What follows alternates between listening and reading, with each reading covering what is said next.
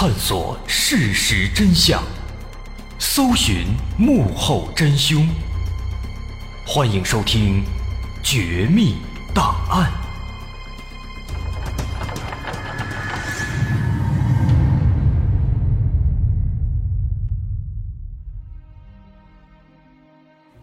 还原事实，探索真相。欢迎继续关注《绝密档案》，我是大碗。在上节咱们说到李允熙失踪了，同学们发现之后，却做出了很多奇怪的行为，把李允熙的房间给打扫了一遍，线索全都破坏了。而李允熙的姐姐更是把一个可疑的烟头给直接扔掉了，这让警方非常无奈。通过询问其他同学，警方得知当天李允熙看上去没什么问题，只是当晚回家的时候好像有点闷闷不乐。而且金某也不能确定当天晚上李允熙是否真的回到了家里。不过，在随后的调查中，警方在李允熙的家里发现了他的背包。同学们表示，这个背包当天晚上聚餐的时候李允熙也带在了身上。那现在背包出现在他家里，这表示李允熙当天的确回家了，不然这个包不可能在家里出现。但是，背包中的物品却出现了问题。在检查之后，同学们发现李允熙的背包里少了一个随身携带的笔记本。说李允熙呢，他平时有记笔记的习惯，每天要做什么、有什么规划，他都会记在笔记本上。同学们都知道他有这样一个习惯，所以这个笔记本他必然是随身携带的，一直都会放在包里。但现在这个笔记本。他不翼而飞了，会是谁拿走了笔记本呢？其实不单单是笔记本，随着调查深入，警方发现，在这个屋子里有越来越多的东西都不见了。除了笔记本，还有一个小桌子和一把锤子。根据李允熙的闺蜜回忆，案发前几天，她来过李允熙家，当时她看到李允熙家里有一个新买的小桌子。但现在这个桌子不见了，另外工具箱里还少了一把锤子。锤子具有攻击性，这很容易让人浮想联翩。因此，同学们猜测有没有可能有人用锤子攻击李允熙，导致李允熙撞到了桌子上，因此锤子和桌子都被凶手带走了。但是这仅仅是群众的猜测，没有明确痕迹能指向这一点。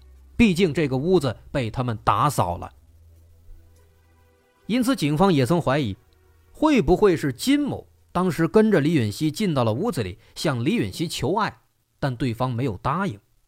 那最终金某恼羞成怒，杀害了李允熙。这种可能性有没有呢？不是没有，毕竟这楼道里没有监控，当晚附近也没有目击者，因此金某他的说法就不一定是真的。更重要的是，金某和李允熙的关系一直不明不白，就像我们前面说的。不过这些也仅仅只是猜测，在没有找到更多证据前，还不能轻举妄动。接下来，警方对房间里的电脑做了检查，惊讶的发现，在案发当晚凌晨两点五十九分到三点零二分，电脑曾经被打开过。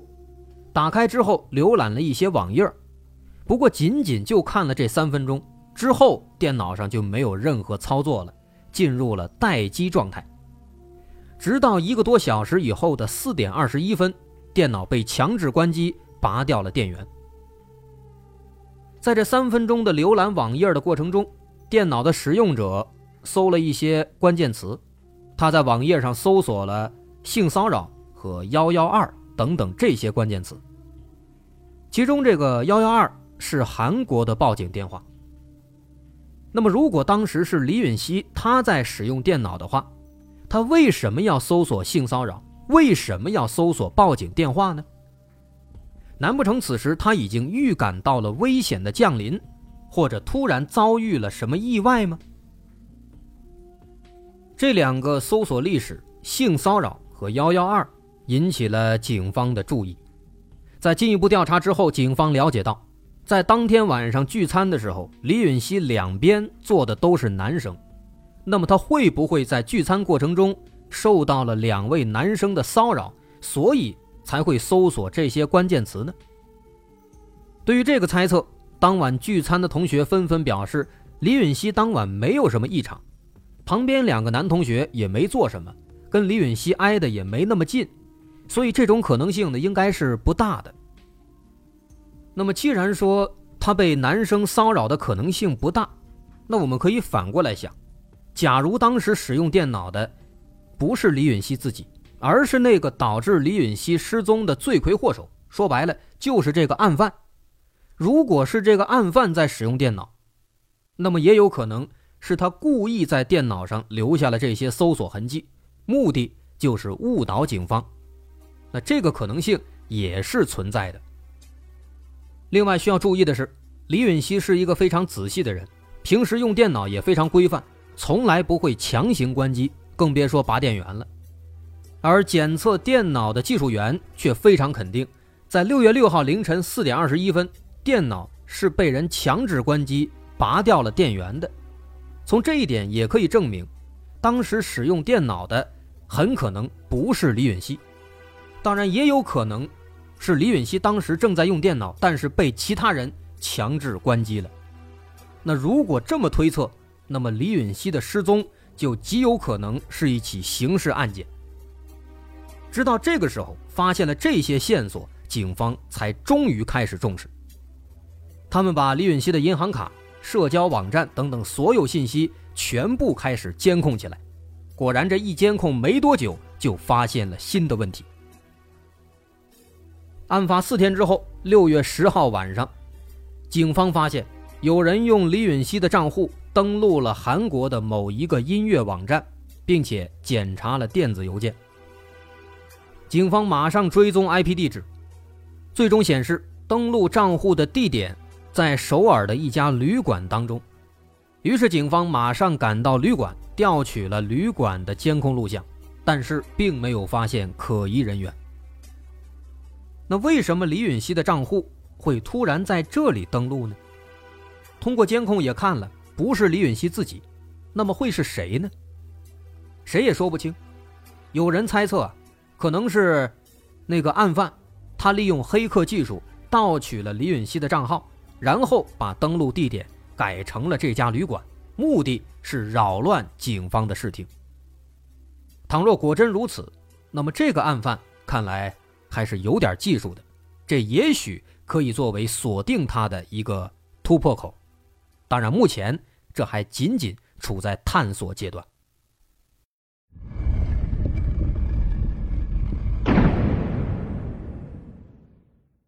就像我们之前分析的，其实此时嫌疑最大的、警方最关注的，还是当天送李允熙回家的金某。首先。当晚聚餐结束之后，金某执意要送李允熙回家。他们离开饭店之后发生的一切都是金某的一家之言，没有人可以作证，他可以随意篡改。另外，在当时警方第一次离开现场之后，金某竟然和另外一名女同学留下来打扫了房间，这个做法不得不让人怀疑，他们的理由太过牵强。然而，金某却坚持说自己是清白的。他说自己不可能做出伤害李允熙的事情，因为他深爱着她。他表示，当晚送李允熙回家之后，自己也回家睡觉了，一直到第二天早晨十点多才起来。但是金某他也是一个人居住啊，因此没有人能够给他作证。尽管说金某的表现很真诚。但是警方当然不能轻易排除他的嫌疑，因为在进一步的检查过李允熙的电脑之后，警方又有了更加惊人的发现。在六月八号下午四点十八分，李允熙的电脑再次被人打开过，而这个时间点正是金某和女同学在打扫房间的时候。但是对于电脑的问题，这俩人却表示自己记不太清了，那这就更让人怀疑了。这么特殊的日子，干了那么特殊的事儿，问他们有没有当天下午打开电脑，他还记不清了，谁信呢？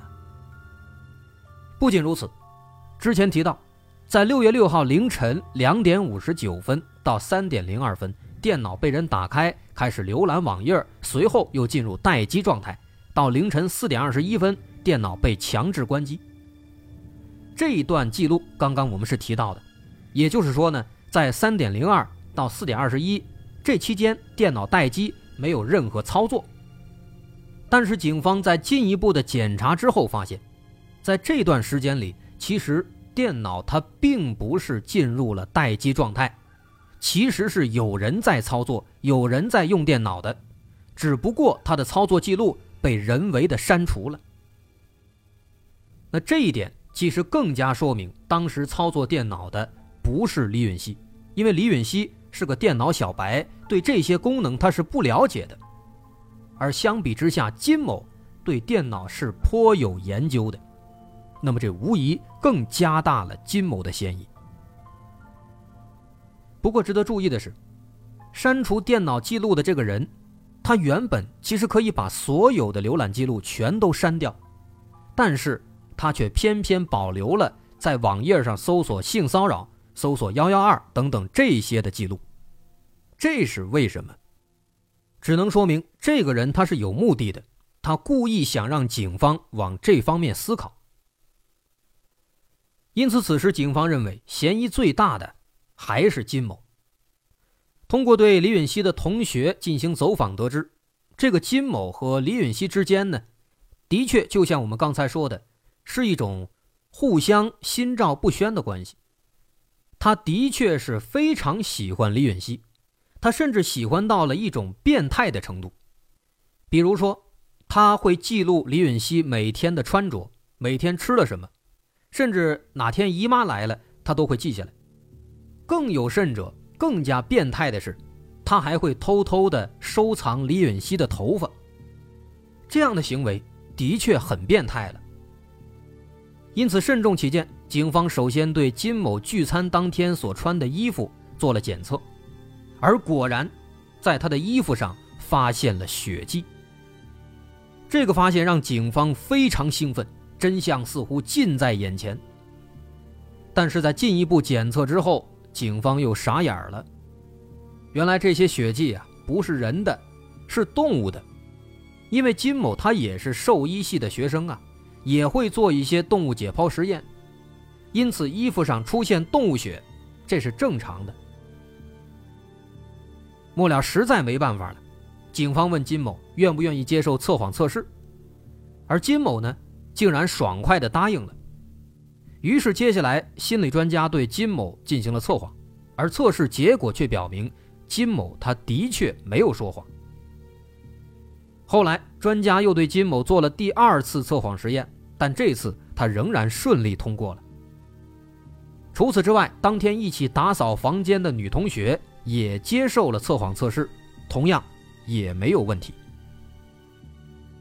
不过，就像我们之前在其他的节目里说过的，测谎的结果只能作为参考，不能作为认定案件事实的根据。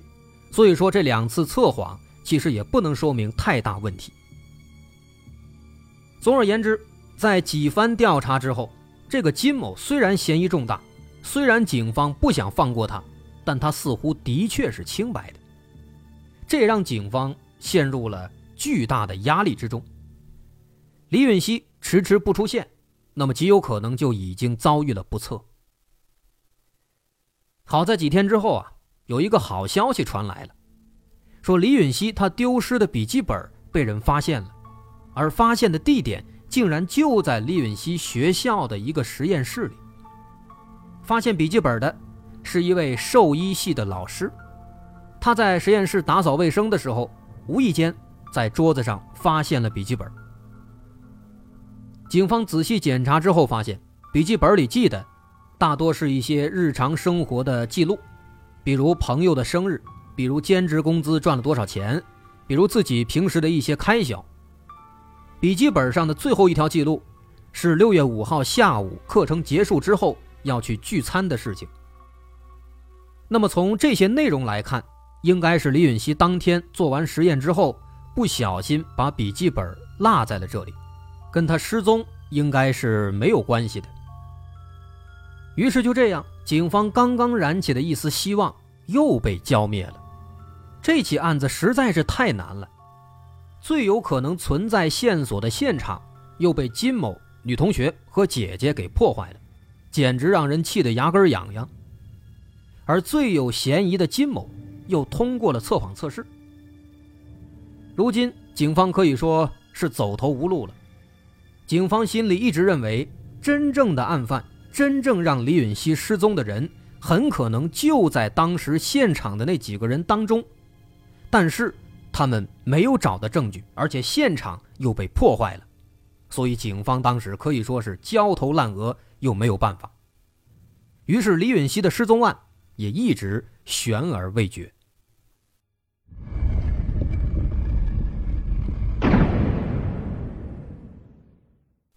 在之后的十几年里，警方多次重启调查，但是一直没有新的发现。直到十三年后，二零一九年，警方又公布了当年案件的一些细节，这些细节似乎又带来了更多新的问题。当时警方公布了一件这样的事儿。说，当时警方发现，李允熙所居住的公寓楼的对面那栋楼的同一层，有一个空置的房间。房东表示，这个房间已经空置了很长时间了，案发的时候是没有人居住的。那警方就来到了这个房间之后啊，发现通过这个房间的窗户，可以清楚的看到对面李允熙房间里的情况。而且，警方在这个房间的地面上。发现了很多空的烟盒和一些卫生纸，这些东西呢，还都是比较新的，说明是近期刚刚被人扔在这儿的。看看这些东西啊，卫生纸，这很容易让人联想到一些有关男生的龌龊的事情；而烟盒，很容易让人联想到被姐姐扔掉的半截烟头。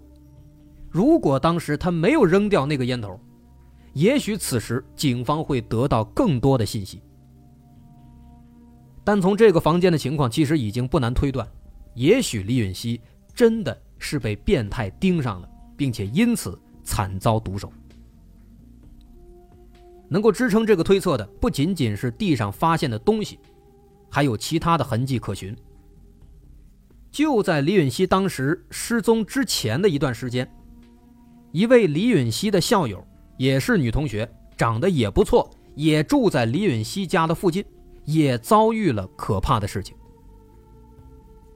说那天深夜，这个女生独自一人回家，当她走到公寓楼的二楼的时候，忽然听到后面有动静，一转身，发现后面跟着一个戴着黑色帽子、穿着黑色衣服的陌生男子。当时她吓了一跳，赶紧大叫一声，把对方吓跑了。然后她赶紧跑回家里。本以为这件事呢就这么有惊无险了，可是就在第二天晚上，这个女生在家里做饭，发现煤气灶打不着火了。但是煤气罐呢，他们都是放在楼道里的，在外面。而鉴于昨天晚上那件事儿，他也不敢出去看，于是就饿了一晚上没吃饭，直到第二天早晨，他才出门看。结果发现，同一层所有的煤气罐都是正常的打开的，唯独他家的被人关上了。这个情况让人细思极恐。如此看来，李允熙有可能也遭遇了类似的事情，但是李允熙他的防范意识可能没那么强，很可能现在已经中招了。那除此之外呢，还有一件非常可疑的事情。李允熙他读的是全北大学的兽医系，他们经常会解剖动物做实验。在实验结束一周以后，会有专门的工作人员把动物尸体都集中起来去烧掉。通常一周的动物尸体重量会在四十公斤左右。但是李允熙失踪一周之后，那次的集中焚烧，那些被焚烧的尸体的重量达到了一百一十公斤，比平时。足足多了七十公斤，而当时已经是学期末了，基本上没有大型动物的解剖实验了。那么多出来的七十公斤，这是怎么回事呢？